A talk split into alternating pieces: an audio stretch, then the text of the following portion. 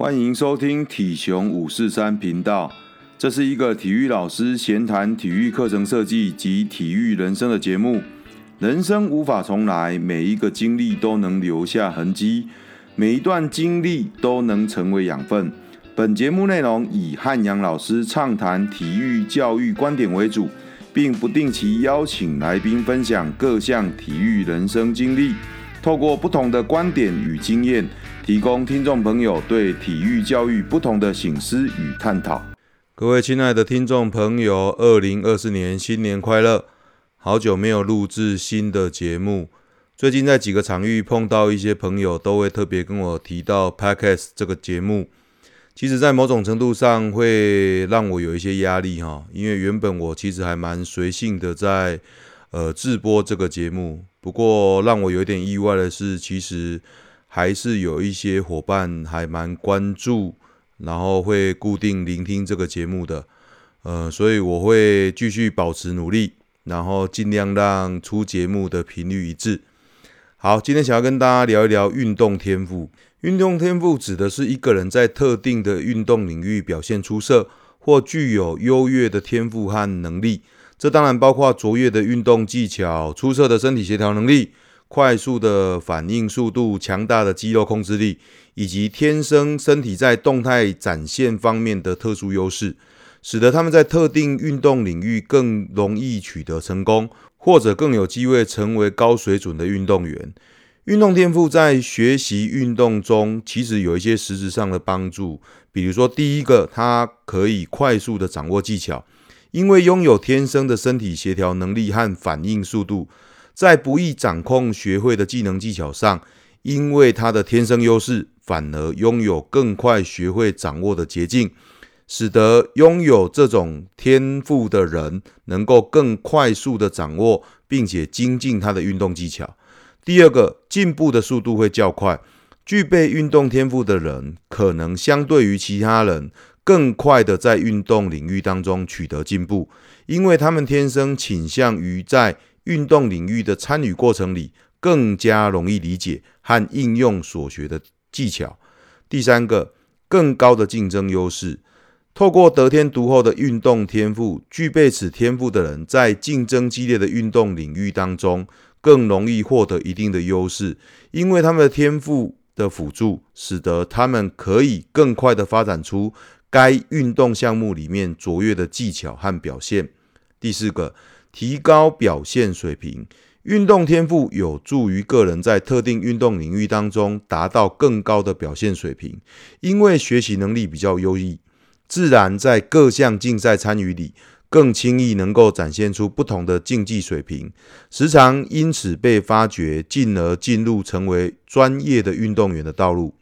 第五点，身体某方面的特殊优势。某些运动天赋可能包括特殊的身体结构或生理特征，例如特别灵活的关节或优异的肌肉控制能力，或是特殊的身体素质、体型等，在特定运动当中皆能轻易带来额外的优势。第六点，提高信心与动力。运动天赋可能使个人更容易获得成功，进而提高自信心。从中激励他们更加努力的学习和训练，在信心与动力的加成效果下，成为不断涌现的正向能力。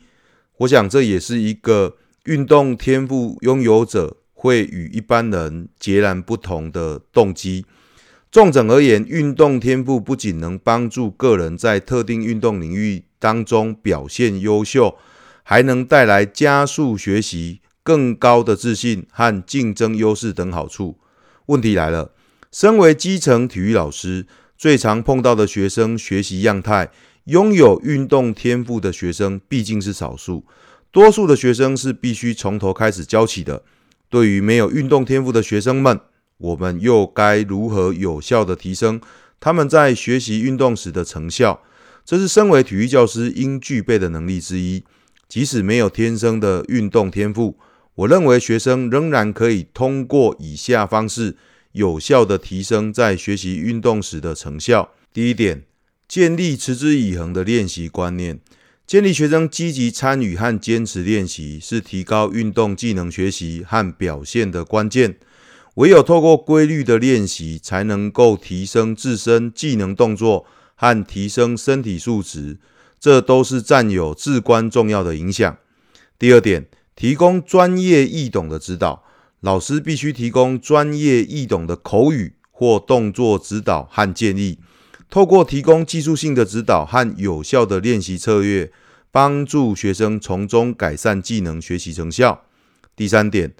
从注重基本功打底，针对学生学习状态，着重于打好各项基本功，例如身体素质所包含的平衡、协调、柔软度和核心肌肉力量，或是各项动作技巧的根本，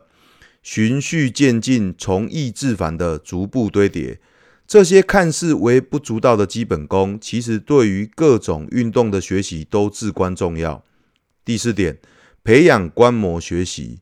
学会观看同才的运动展现，或是老师专业的示范过程，从观摩他们的动作和技术中学习，辅佐同才之间教学相长的互学参与，并将其应用到自己的练习当中。第五点，提供多样化的练习方法与课程，多尝试提供不同的练习方法和运动项目。并将差异化教学放入，这有助于学生发展全面的运动能力和技能，同时也让练习更加有趣之外，也能使不同的运动能力学生因为差异化教学达到属于他自身能力的学习成效。第六点，习惯设定目标和评估进展。老师授课单元前应设定具体可达成的学习目标，以及可实现达成的任务目标。并透过教学历程当中不断的提点学生，养成回顾评估自己的进步进展，这样的自我回顾评估将有助于看见自己的进步与能力，以促成保持动力和集中学习注意力。第七点，鼓励积极参与，在课程内容里安排竞争性任务挑战，透过小组成员的互相激励。以及任务或竞争意图动机提升，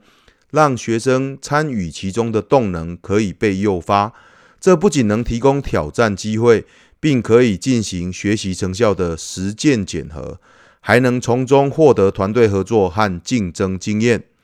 第八点，建立正确良好的休息和饮食观念，教育学生充足的休息和均衡的饮食，对于身体恢复和提高运动表现。同样重要的观念，虽然学生可能不容易达成，但在体育课程里建立此概念，学生相较在其他科目所学的，实际应用与落实的可能性相对较高。毕竟这是非常实证的印象。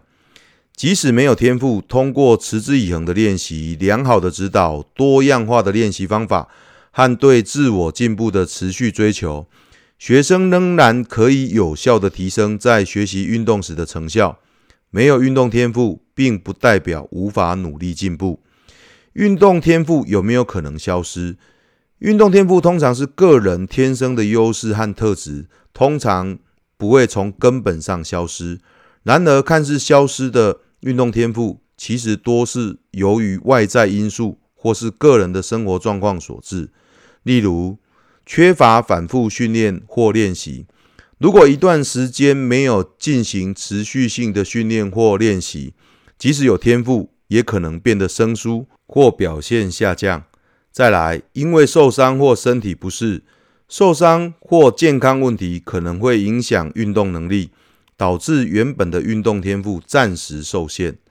也有可能来自心理压力或焦虑，心理因素如压力。焦虑或缺乏动机都可能会影响他的运动表现，即使拥有天赋者。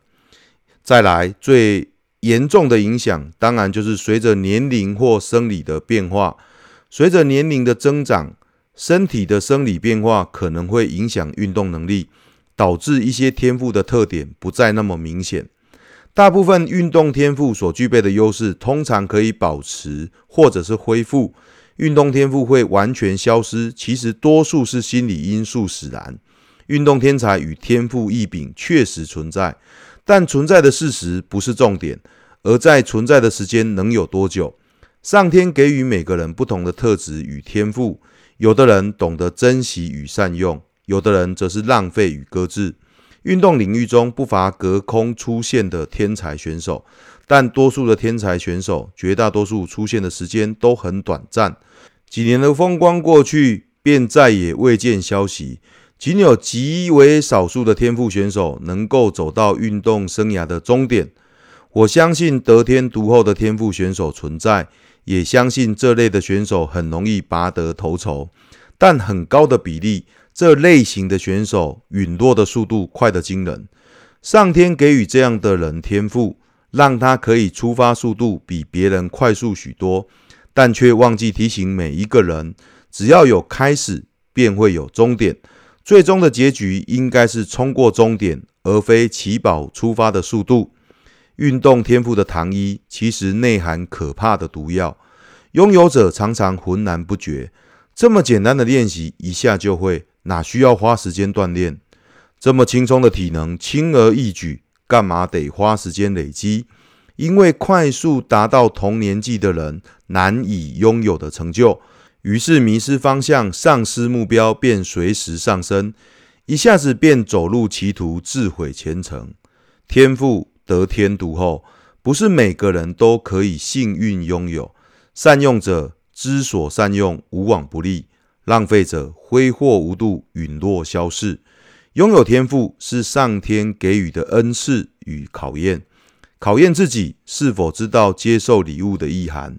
没有花时间琢磨的雏形，终将只是雏形，难以成器。拥有天赋者宛如出雏形，只要花时间打磨细琢，便能发光发热。可惜多数者误认为雏形已成便是成品，却遗忘了这份礼物的背后意涵，是要拥有者带着雏形自行琢磨成器，而成器的历程是需要花更多时间精力的。身为体育老师，不管所教的学生是不是幸运的运动天赋拥有者，你我都还是要把握在有限的课程时间里，让每个学生都有机会被教导往拥有后天天赋努力，并且让学生们明白，不管是否能够拥有天赋，唯有持续不断努力，才能让天赋也好，一般能力也罢，成为一辈子的资产。而不是昙花一现的烟火。毕竟天赋最终可能花光，但持续努力不会轻易失去。